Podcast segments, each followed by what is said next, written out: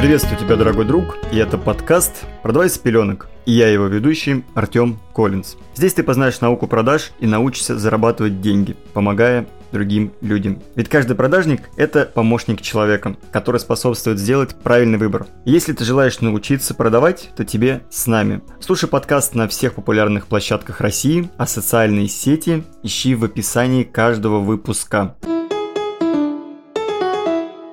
Да, друзья, всем здравствуйте еще раз. Как вы заметили, сегодня я без Максима. Максим, к сожалению, по техническим возможностям не может сейчас участвовать в записи выпусков. Но, надеюсь, будет все хорошо, и он скоро к нам присоединится. Поэтому надеюсь также, что я не надоем вам в ближайшие выпуски. Друзья, сегодняшний выпуск я хотел бы посвятить ответам на вопросы. Ну, даже не то, что вопросы, это разборы ситуаций. Возможно, даже будет такая рубрика, я придумаю для нее название, но пока это просто будут такие же условно ответы на вопросы. Кейсовые вопросы, которые случаются у людей. В рамках этого выпуска мы разберем три вопроса, поэтому, друзья, этот выпуск будет недолгий, не буду вас надолго задерживать. Ну, соответственно, начнем. Что тянуть резину? Алина Москва. Алина из Москвы, быть точнее. Артем, здравствуйте.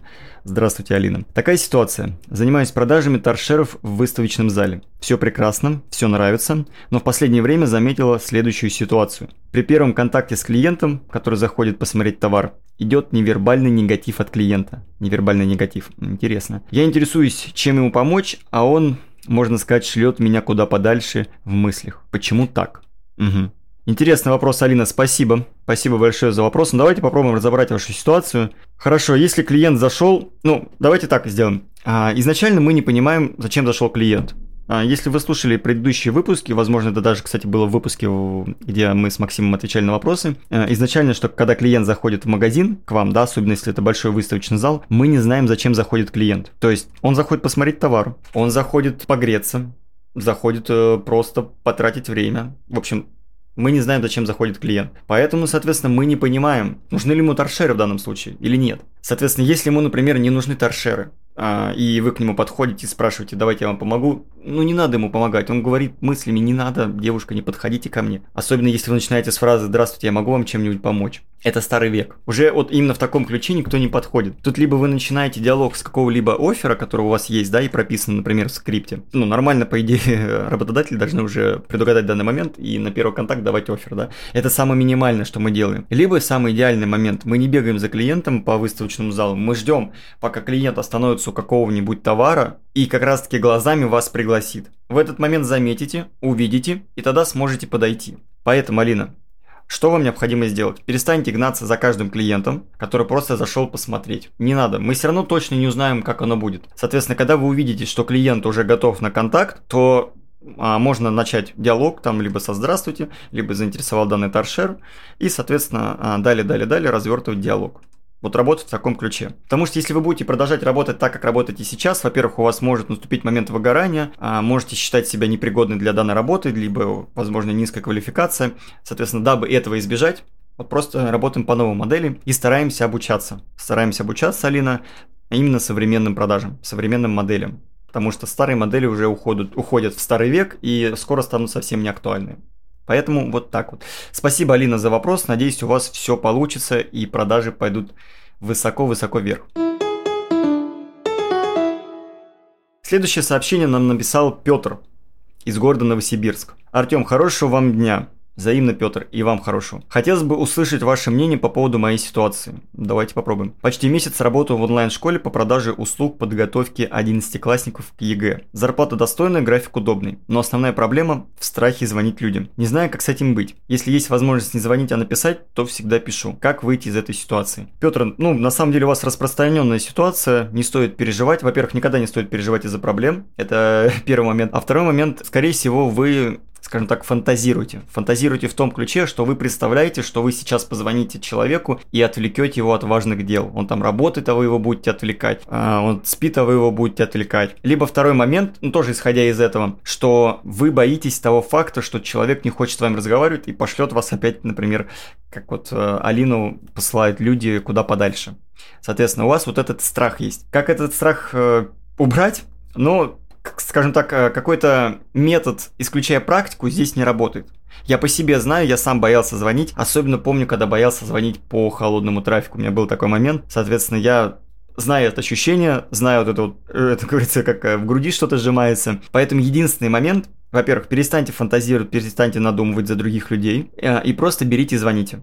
Поверьте, скажем так, только один из ста человек захочет вас послать, а, но вот эти 99 с вами нормально пообщаются. Возможно, коротко, возможно, объемно. Ну, нам не предугадать, да, ситуацию. Но тем не менее, чтобы перебить данный страх, не надо фантазировать, не надо представлять, не надо думать, что и как. Вы просто берете и звоните людям, тем более, которые сами оставили заявку, оставили свой номер, значит, они понимали, что им могут позвонить. Соответственно, они к этому готовы и будьте вы к этому готовы. 10 раз позвоните, 20-30, и с моментом этот страх уйдет. То есть, чем больше совершаете звонков, тем легче вам станет в итоге. Петр, я верю, что у вас все получится. Если какие-то еще моменты будут, рекомендую разобрать их непосредственно с руководителем отдела продаж вашего, и я уверен, что ваш роб вам поможет. Петр, спасибо за вопрос, а мы идем далее. Следующее сообщение написал Антон из Борисоглебска. Борисоглебск это, наверное, который в Тамбовской области или нет? Если да, то земляки. Борисоглебск от меня в 200 километрах. Здравствуйте, Артем. Здравствуйте, Антон. Вопрос следующий. Тяжело идет отработка возражений. Если клиент больше, чем лояльный и без вопросов, то я продаю. Если у клиентов более двух-трех объективных возражений, то я уже тону и не знаю, как правильно с этим работать. Работаю в строительном сегменте, и основная проблема – дорого. Что мне делать? Антон. Ну, стоит разобраться более детально, потому что информации очень мало. К сожалению, а, объективно дать ответ на этот вопрос мне тяжело. Но что я могу сказать, исходя из вашего сообщения? А, возможно, у вас нет понимания, как э, строится, во-первых, в принципе, отработка возражений, то есть а, базовые, базовое понимание, как отрабатываются возражения. Это первый момент. Второе, возможно, вы не слышите клиента, либо не выяснили его потребность до конца, то есть что ему нужно. Ну и, соответственно, третье, а, не можете конструктивно обосновать, почему недорого. То есть в основном, а, ну мало действительно кто продает именно дорого.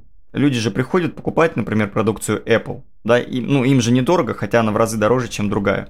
Хотя и другие сейчас, честно сказать, а, электроника другая, товары, сегменты, гаджеты подтягиваются. Поэтому надо работать вот с этим а, направлением. Если бы более детально сказали бы в сообщении, что и как, я бы скорее дал более объективную обратную связь, но, к сожалению, из-за отсутствия информации не могу. Соответственно, поэтому а, поработайте по трем моментам, которые я вам сказал ранее. И я уверен, что какой-то вот из этих трех точно про вас. То есть, возможно, у вас нет понимания, как работать дорого. Возможно, клиент а, не до конца рассказал, либо вы не до конца узнали его потребности. Либо вы пропускаете какой-то момент, в принципе, в аспекте отработки возражений. То есть, на чем это базируется. Скорее всего, это вот э, в этом. Еще бы я бы, знаете, прошелся по моменту заключения эффективных сделок, то есть как это работает, что нужно дать клиенту, чтобы он без возражений сразу купил. А в любом случае, конечно, не все так будут э, работать, где-то будут возражения, но ничего страшного, это нормально. А, будьте готовы к тому, что не каждый клиент будет покупать, но конверсия, например, в вашем сегменте условно 15-20% должна быть. Ну, я, например, сказал, да, потому что надо все-таки отталкиваться от реальных цифр. А с, там, в строительном сегменте мне тяжело сказать, что и как, потому что лично с этим не сталкивался. Друзья, спасибо большое всем, кто написал. Петр, спасибо. Алина, спасибо. И Антон, большое-большое спасибо. Привет в Москве, Новосибирску и Борисоглебску. А, спасибо всем, кто слушает. Надеюсь, я вам не надоем и не надоел уже. И буду ждать вас в следующем выпуске, друзья. Всем хорошего настроения, хорошего здоровья. Приближается зима, надо здоровье увеличивать, как говорится, подкреплять, дабы не заболеть. До следующих встреч, дорогие мои. Пока-пока.